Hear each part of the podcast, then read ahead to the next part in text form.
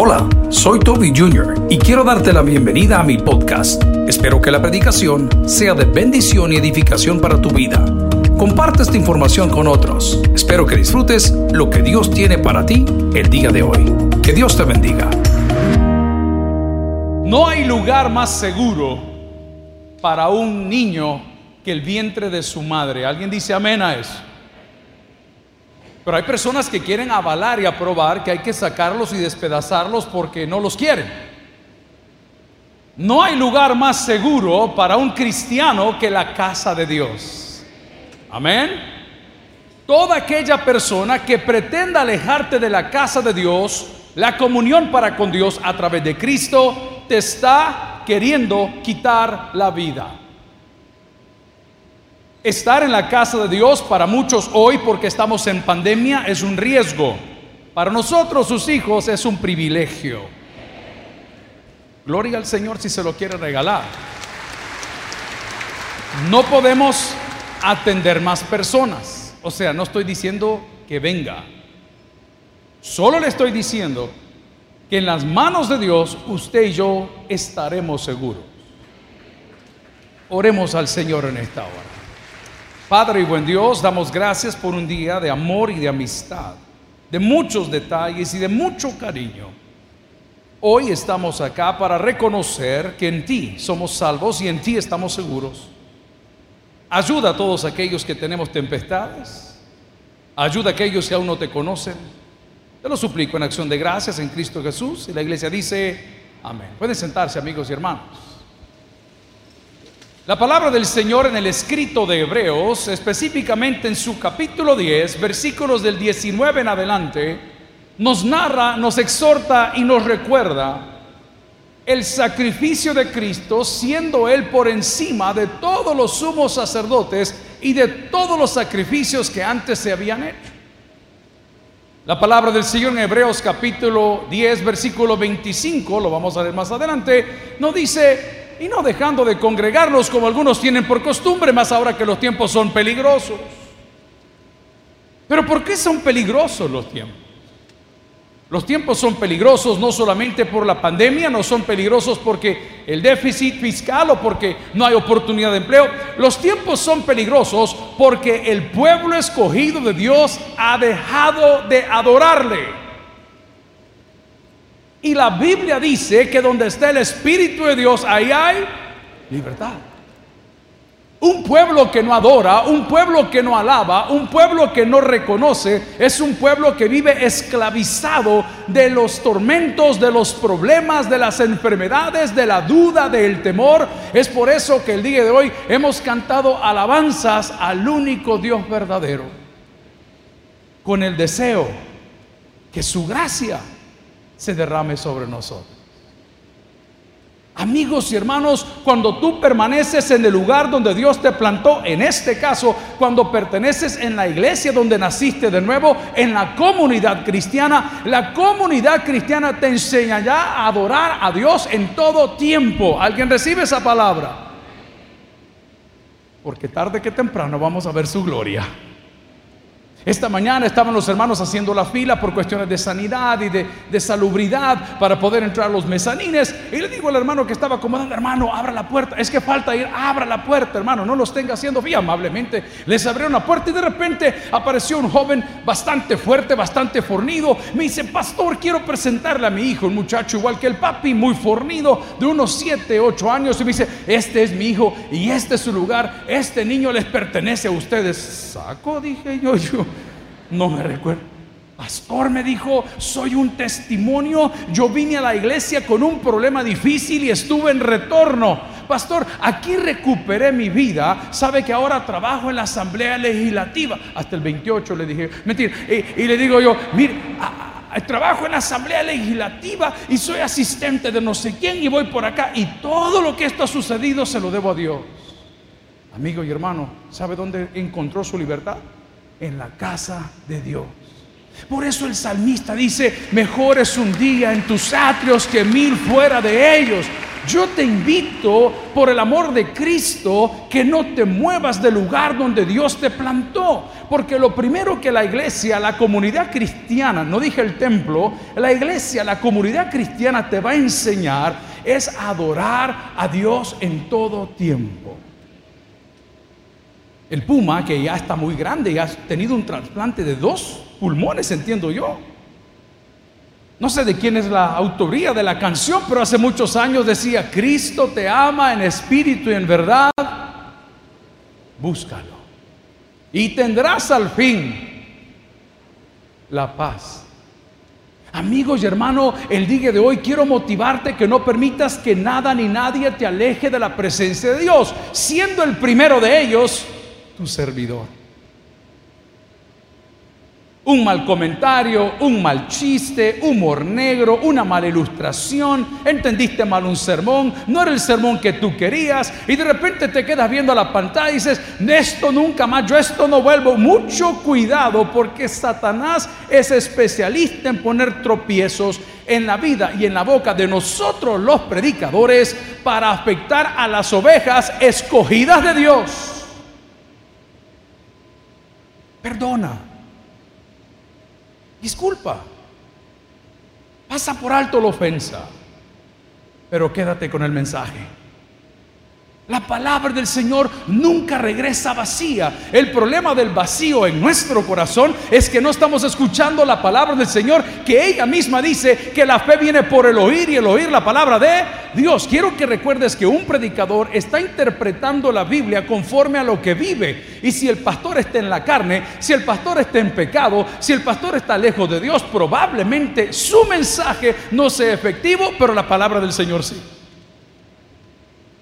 Tú vives una experiencia. ¿Cómo durmió ayer? Dependiendo de cómo durmió, así predica. Nosotros tenemos tribulaciones, nosotros tenemos problemas, nosotros tenemos grandes necesidades, grandes vacíos de iglesia, de familia, de amigos, pero eso no impide el poder de la palabra. Por eso no permitas que la vida de tu líder, de tu predicador, de tu párroco, del cura, te vaya a alejar de la perfecta, soberana y eterna voluntad de Dios para sus hijos. ¿Cuántos somos hijos de Dios acá? Take responsibility. Tome su responsabilidad. Yo solo le puedo guiar un día a la semana y el resto de la semana usted se tiene que conducir solo con compañía de Dios. Yo no puedo estar con usted como su predicador, me encantaría porque usted me lo permite a través de la radio, a través de la tele, a través de las plataformas, a través de YouTube, a través de un podcast, a través de los videos cortos de Instagram, estar con usted todo el tiempo, pero yo no puedo estar con usted, pero Dios siempre está con usted. Por eso la palabra dice, hey, tengan ánimo, no los voy a dejar solos, no los voy a dejar huérfanos. La palabra del Señor en Hebreos capítulo 10, ahora sí léalo conmigo, en el versículo 25 dice, no dejando de congregaros como algunos tienen por costumbre, sino exhortándoos y tanto más cuando veáis que aquel día, ¿qué día? Se acerca. ¿Cuál día, hermano? Puede ser su último día. No sé cuánto vieron ese accidente terrible en Estados Unidos ocasionado por algo que se llama black ice o hielo negro, no se percibe, cae una nevada, luego viene una tormenta, se hace una capa o el orden de los factores, no lo sé, y se hace una capita de hielo que nadie ve, y primero fue un carro, después fue otro carro, de repente venía un cabezal, después un tráiler entero, eso fue terrible y le estoy seguro que ninguno de ellos pensó que ese sería el último día de su vida. Nosotros el fin de semana tenemos una madrecita que está pateando los 80 años, cumpleaños el 19 de febrero.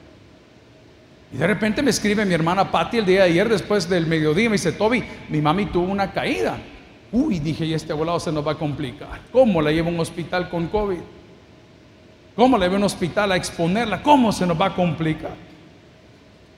Y de repente a mí me enseñaron a atacar la adversidad con humor.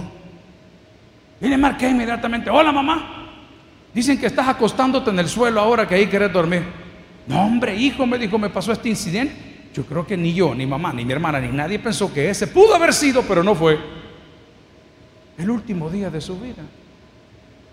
Usted va a salir de aquí mañana y va a ir a planchar la ropa para el día lunes creyendo que usted decide. Te quiero recordar que quien decide es Dios. Y en su gracia podemos recibir una oportunidad. Y por su gracia nosotros hemos sido salvos. Pero hablamos del día del amor, de la amistad. ¿Por qué no se lo demuestras al Señor cantándole hoy alabanza?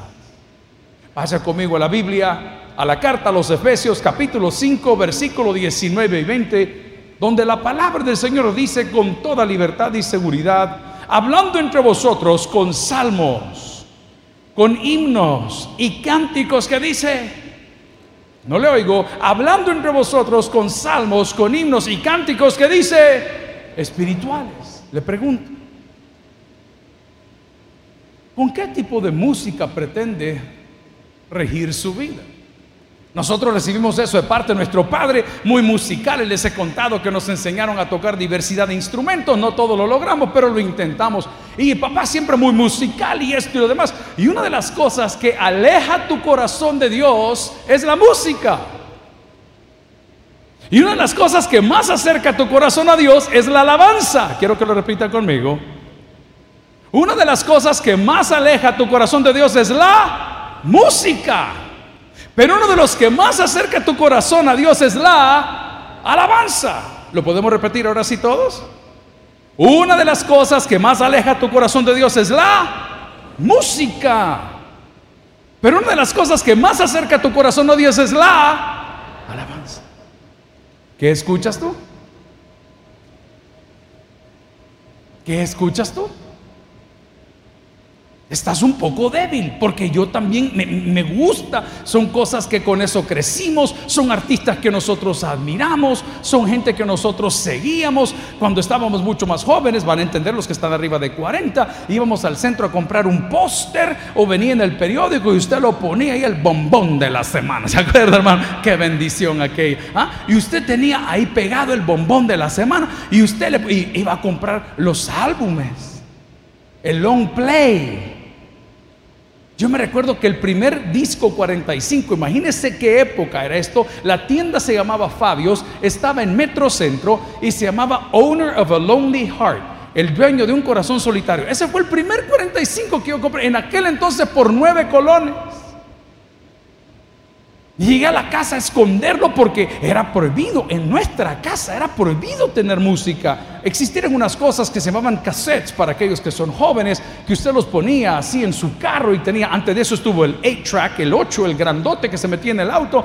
¿Y qué hacía mi padre? Los agarraba, los ponía por debajo de la llanta del vehículo y los atravesaba. Y habían charlas en esta iglesia donde se invitaba a traer los jóvenes la música que en aquel entonces se llamaba rock and roll o rock and roll, como decimos acá en El Salvador. Y daban charlas de que eso era satánico y venían los muchachos y quebraban sus discos y los quemaban en una hoguera. Y hoy la gente se ríe de esto, pero quiero que pienses en todos los ministros de alabanza que son más carnales que los mismos mundanos. Piensa lo que te estoy diciendo. Tú apenas si reúnes para comer un desayuno con tus hijos, pero ellos te mandan fotos posando en Francia con sus mujeres, con tu pisto porque tú los mantienes. Amantes de las cosas del mundo, ¿qué estás escuchando? Yo no estoy para criticar cada artista y cada pastor que haga lo que quiera, porque tarde que temprano nosotros vamos a rendir cuentas a Dios. Pero lo que me molesta es que te arrastren en sus redes, que te hagan creer que es santo cuando no es santo que te hagan creer que es puro cuando no es puro. Dice la palabra, hablando entre vosotros con todo tipo de salmos. ¿Y qué más dice la palabra? ¿Con qué dice? Con himnos. Cuando salen las personas a cantar lo del ministerio y todo y pasan por acá con sus falditas o sus faldotas, ¿a qué te llaman? ¿A creer en Dios? ¿O a tener una experiencia con ellos? ¿A qué te llaman? Ya podemos, las tres para arriba, las dos románticas y la de llorar. Ahí está, ya tú, ya se acabó el concierto. Pero ¿por qué estoy deteniéndome en esto? Porque estamos aprendiendo y creciendo en el conocimiento de la palabra. ¿Alguien dice amén?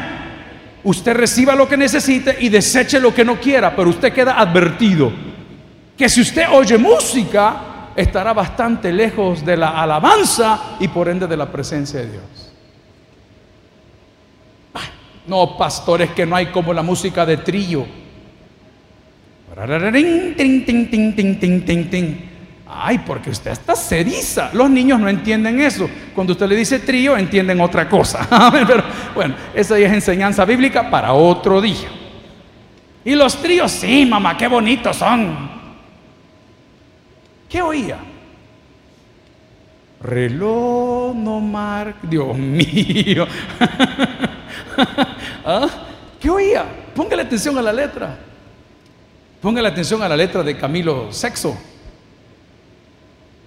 Póngale atención, póngale atención, hermano precioso, es que estoy tratando de llenar un vacío que todos tenemos cuando nos sentimos lejos de Dios, cuando creemos que nadie nos escribió. Uno de mis compañeros mandaba un meme esta mañana que decía, si este día de San Valentín no te llegó ninguna carta, Pablo dejó muchas que necesitas leer. Alguien dice amén el día de hoy. ¿Ah? Lea las misivas de Pablo. ¿Por qué te sientes solo? Porque la música, jovencito, te está sacando del entorno correcto. Hermano, próximo sábado, si quiere venir, vamos a analizar en Jóvenes en Victoria el reggaetón a la luz de la Biblia. El reggaetón a la luz de la Biblia. Mami, yo perreo sola. ¿Ah? La tusa, todas van a venir. Todas van a venir. El reggaetón a la luz de la Biblia. Vamos a ver si el reggaetón nos enseña el uso correcto de las palabras, del intelecto, de nuestros genitales, de nuestra conducta. Veámoslo, hermano. No, pero usted cree que no está pasando nada. Y se lo celebramos a nuestros hijos y se los toleramos a nuestros hijos y de repente nuestros hijos se van a salir de control. El menor de los míos ya está pateando casi los 20 años el día de hoy, nació un 14 de febrero, imagínense. ¿Y qué les alimenta su corazón? La música. ¿A qué les invita? Amigos y hermanos, toda persona que te quiere sacar de la comunión con Dios te quiere quitar la vida. Vi un artículo que decía en el periódico el día de hoy, a un año, y los privados de libertad no tienen noticias de sus familiares. Miren, la primera pregunta que les tengo es cuándo les ha interesado. Si yo tengo 26 años de hacer lo mismo y nunca había visto esa queja. Esa es la primera pregunta que les tengo. La segunda es cuándo han ido. La tercera es cómo les ayudan. Y les voy a dar una noticia. Por la manera como están ahorita, han frenado absolutamente todos los contagios dentro de los sistemas penales. ¿Alguien entiende lo que estoy diciendo? Pero eso la gente no lo entiende. Eso es para causar un caos. Pero aquellos que nos toca trabajar ahí con mucho gusto y seguiremos mientras Dios nos dé vida, nos damos cuenta que sí funciona, que son derechos. Ya vendrá el tiempo como nosotros no hemos visto a nuestros familiares en Estados Unidos, no hemos visto a nuestros familiares mayores de edad, no traemos a los niños al templo y más de un año, ya llevamos más de un año. ¿Y eso por qué no lo ponen? ¿Por qué no hablamos de eso? Porque nos quieren alejar del main problem, del problema general. Quieren poner tu vista para otro lado. Y la música es experto en eso, rapidito. Si yo, yo sé cómo enmendarme rápido y cómo sentirme bien. Ah, yo me pongo un par de audífonos aquí antes de salir a predicar y cuando me los quito estoy saltando como en mico, así de alto. Ah, hermano, ah. yo entiendo. Pero decía una señora, porque la música es el lenguaje de las almas. ¿Cuántos se acuerdan de eso? ¿Ah? Yo creo que ya murió la señora, no estoy de acuerdo, pero ahí, así decía. Radio Mundo. Tú eres profundo. Tú puedes. Ánimos. ¿Ah? Y usted vivía escuchando lo mismo. Amigo y hermano, lea conmigo la palabra en Efesios capítulo 5, versículos 19 20. Si alguien está aprendiendo algo, dígame un fuerte amén. Le estoy diciendo que la música te aleja de Dios, pero la alabanza te pone en el centro de su voluntad. ¿Alguien recibe esa palabra el día de hoy? Analiza lo que escuchas, analiza lo que lees, analiza cómo andan tus hijos, vas a entender la rebeldía de la niña, vas a entender la rebeldía del muchacho, vas a entender la pasmadencia de tu marido. Vamos a la palabra mejor. Dice la palabra por acá, hablando entre vosotros con qué dice? Ok. ¿Quiénes escuchan perreo? Los perros, dicen.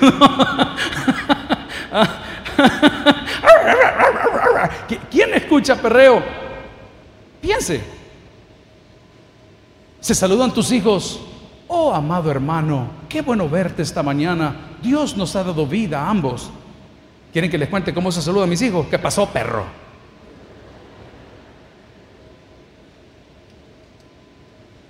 ¿Para qué nos vamos a dar paz? Si quiere le hablo del hogar perfecto, todo estos hipócritas que tengo de compañeros pastores, mentirosos. Ay, el niño orando, después de la gran marihuaneada que se metió. Son humanos, hermanos, son jóvenes, van a pasar por etapas.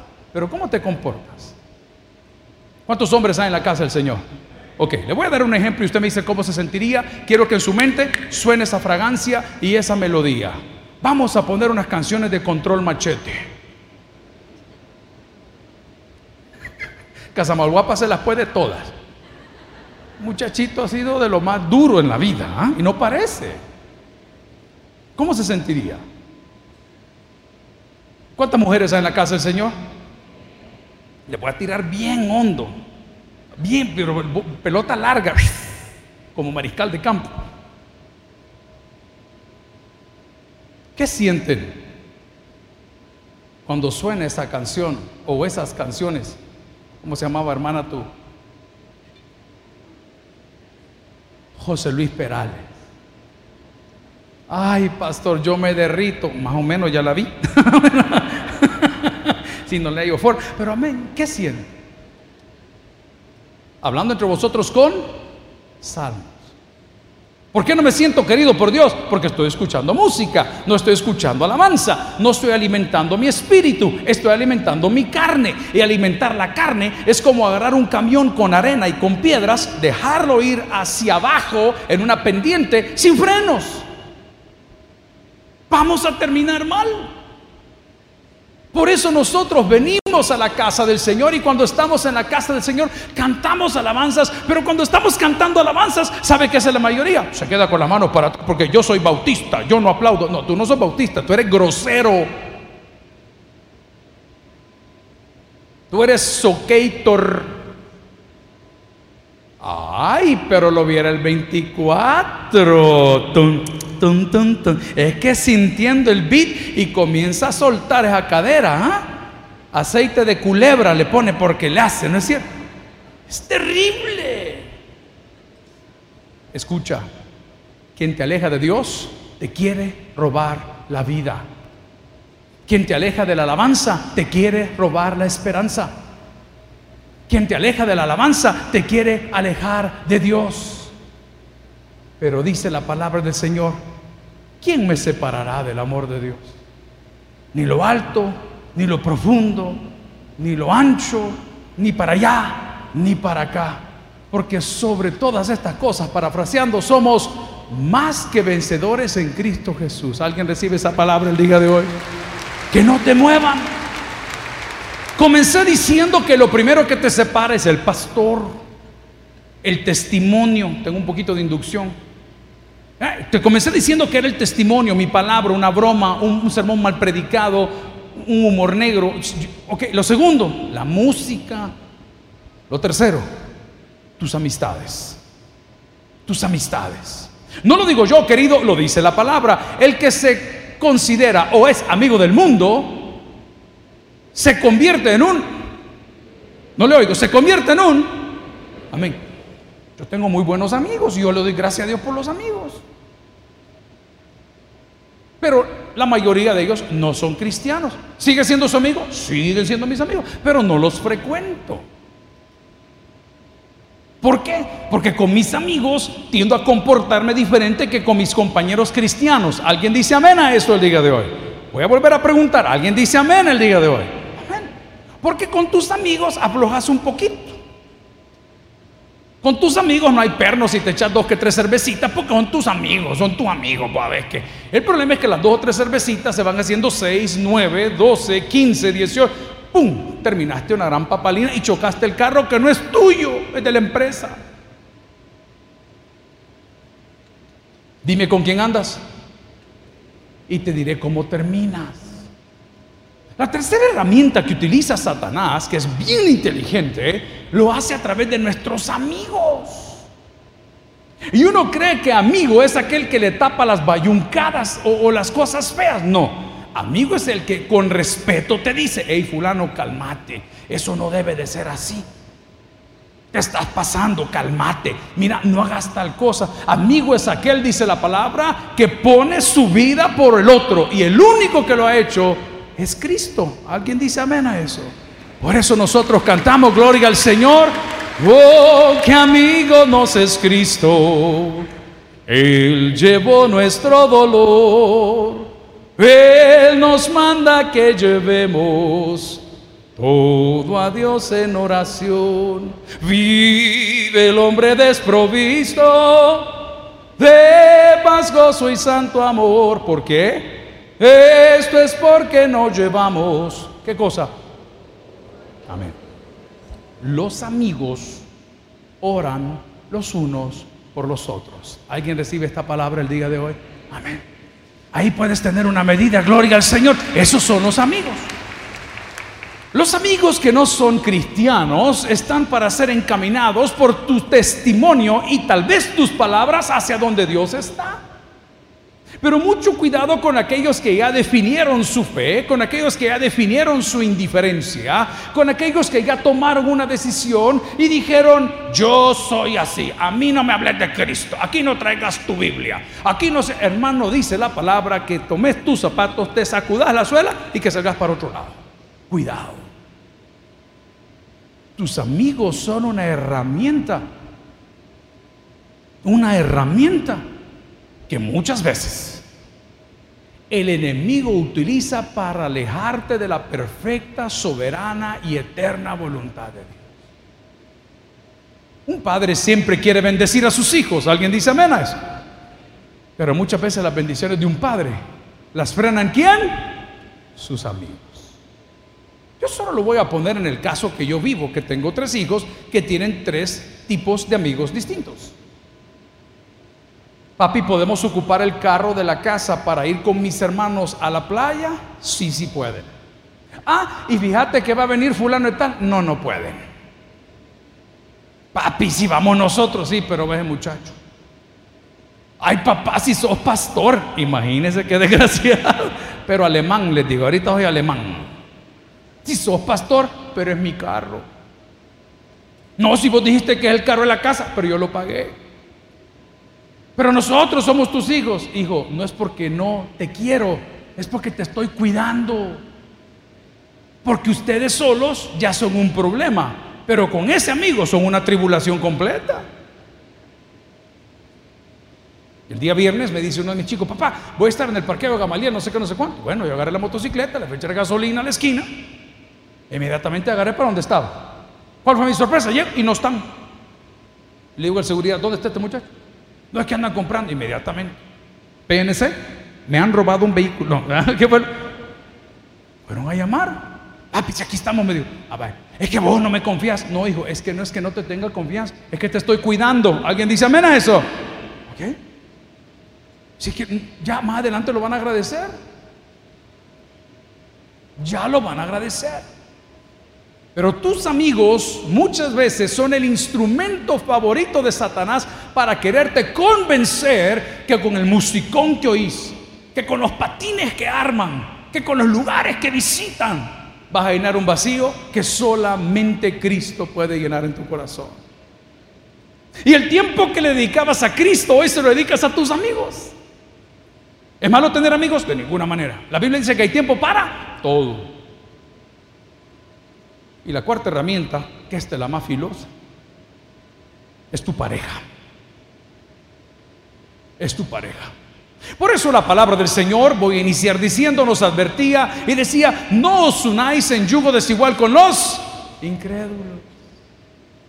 Porque son malos. No, no son malos. Complican la perfecta, soberana y eterna voluntad de Dios para ti. A mí me encanta. Estaba viendo a Rolando y su novia al terminar el culto de las 7.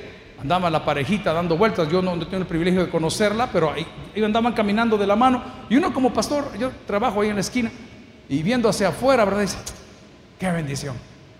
Cipotes aquí de la iglesia. Qué bendición. Me aflige cuando el cipote de la iglesia, que es muy bueno, es muy tranquilo, juega fútbol, viene a los eventos y, y sirve en un ministerio aparece con una leona de dos mundos, hermano. Y lo digo porque cuando lo ve digo, ay Dios mío, ya le complicaron la vida a este. tan bien que iba, tanto futuro que tenía como un líder, como un siervo. Y no estamos satanizando a las mujeres porque pasa también al revés, ya vamos a hablar de eso. Pero fue a ver la muchacha porque hace bonitos TikToks porque es agraciada, porque su papi tiene buena genética y su mami tiene buena genética y la niña es súper bien, pero no quiere absolutamente nada con el Evangelio. Entonces la anda caminando tres semanas por aquí, a la cuarta semana ya no está el muchacho. ¿Y qué pasó? Escogió mal. ¿Cuántas buenas mujeres hay esta mañana acá? Gracias, solo dos han venido. Gracias, hermano. Las más son malas mujeres. Amén. ¿Cuántas buenas mujeres hay en la casa del Señor? Tenga cuidado de los malos hombres que dice Trump. Hay muchos malos hombres. They only want a joyride, solo quieren una vueltecita de placer. Claro, cuando te quedas viendo acá que el muchacho es colaborador de la radio y, todo el rollo, y si te gusta, pero aparece un muchachito con un BMW, aparece un muchachito con un carro de esos bonitos deportivos, aparece con su Mavic, me la motiva. ¿Ah? Ay, mirar, ay, cuidado.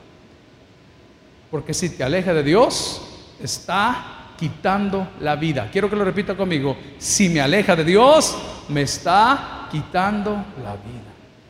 ¿Y qué hago entonces con mi pareja de casado? Es una muy buena pregunta. Es una muy buena pregunta. Mi humilde recomendación sería que a partir del momento que usted siente que los dos no están caminando para el mismo lado, usted se meta con Dios en un ayuno intenso y oración para que Dios toque el corazón de esa persona. No importa la edad que tengan ni los años de casados que tengan. A esta altura de mi vida, venir a escuchar consejerías como pastor, nosotros nos casamos hace 25 años, pero hoy ella no quiere venir a la iglesia y por eso la voy a dejar, es perder el tiempo con usted, hermano. Porque la vida está hecha de etapas. Yo aconsejo como mi papá lo aconsejaba. Pónganse de acuerdo a qué iglesia quieren ir y vayan los dos. Hay gente, y lo digo, yo sé que no les va a gustar, pero se lo voy a decir porque no le quiero mentir. Que yo le he recomendado que le acompañe él al culto, pero como él tiene una familia bien religiosa, que le acompañe después a la misa. Y que después de tres meses decidan a dónde aprendieron más. ¿Alguien recibe esa palabra el día de hoy? Y tome la decisión. Hermano lindo, la palabra del Señor nunca regresa vacía. Pero el enemigo nos ha tomado el pelo a muchos diciendo, porque no puedes ir a la iglesia, no puedes adorar, porque estás con el amigo equivocado, no puedes volver, porque te casaste con la persona equivocada, no puedes tener comunión con Dios. Comunión con Dios tiene todo aquel del cual Dios ha tenido misericordia de él. No importa dónde esté. Y esté en la cárcel o esté en la casa. La palabra, señores, en Hebreos capítulo 10, versículo 25 decía, no dejando de congregaros como algunos tienen por costumbre, sino que dice la palabra exhortando, sino que dice la palabra exhortando. ¿Qué hemos hecho esta mañana? Tirar una exhortación.